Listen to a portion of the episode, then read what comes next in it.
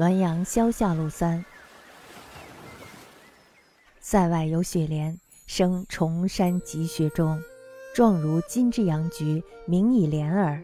其生必双，雄者差大，雌者小，然不并生，亦不同根，相去必一两丈。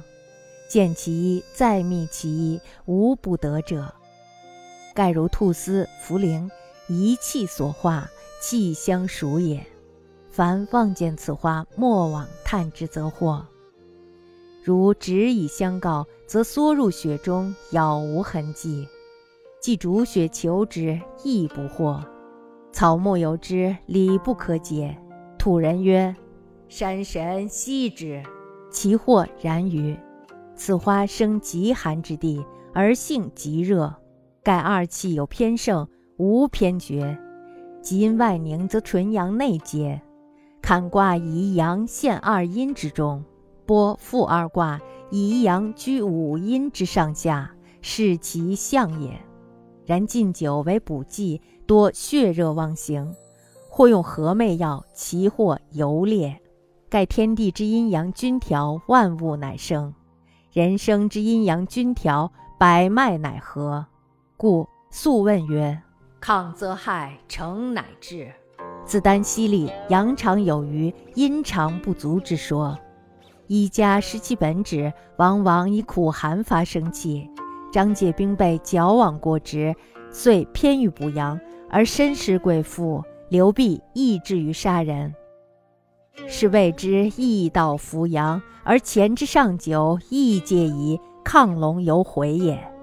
是欲日盛，盈弱者多，温补之剂亦见小效，坚信者遂众。故余谓偏伐阳者，韩非行名之学；偏补阳者，商鞅富强之术。初用皆有功，极重不返。其损伤根本，则一也。雪莲之功不易补患，亦此理矣。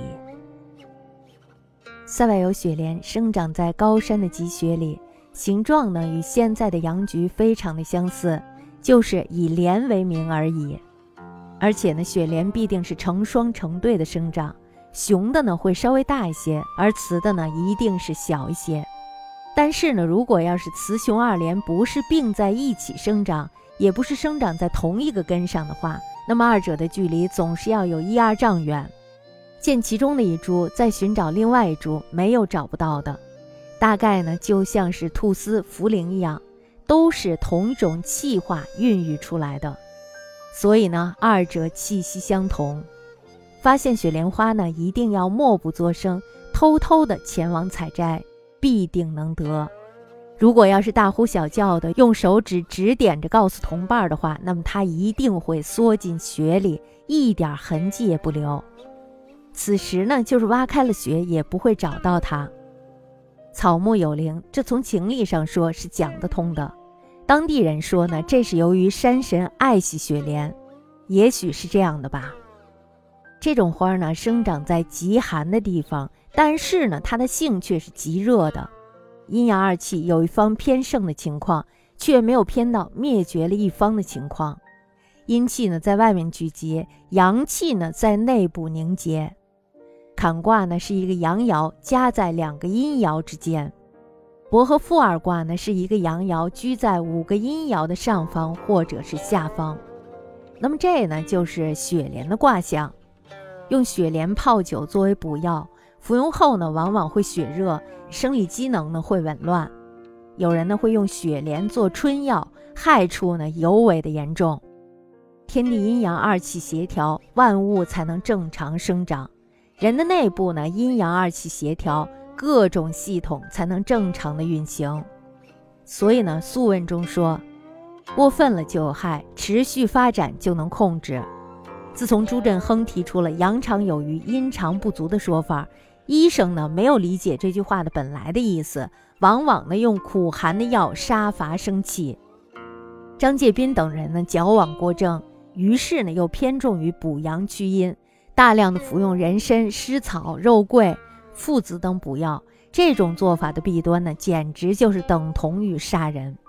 这是由于不懂得易经学说，虽然呢主张扶阳，但是呢也并非毫无限制。对乾卦中的上九一爻就已经做出了亢龙有悔的告诫。世人的奢望和嗜欲日益强烈，体弱的居多，不少人呢被嗜欲拖垮身体，补药是容易见到效果的，所以呢坚信的人也就越来越多。因此呢，我认为杀伐阳气。好似推行韩非的行名之学，而偏重补益阳气，如同实行商鞅的复国之术。开始用的时候都可以见到功效，但是呢，一直用下去的话，必定会损伤本体。弊病呢也是相同的。雪莲呢不是用来补亏损的，也是这个道理。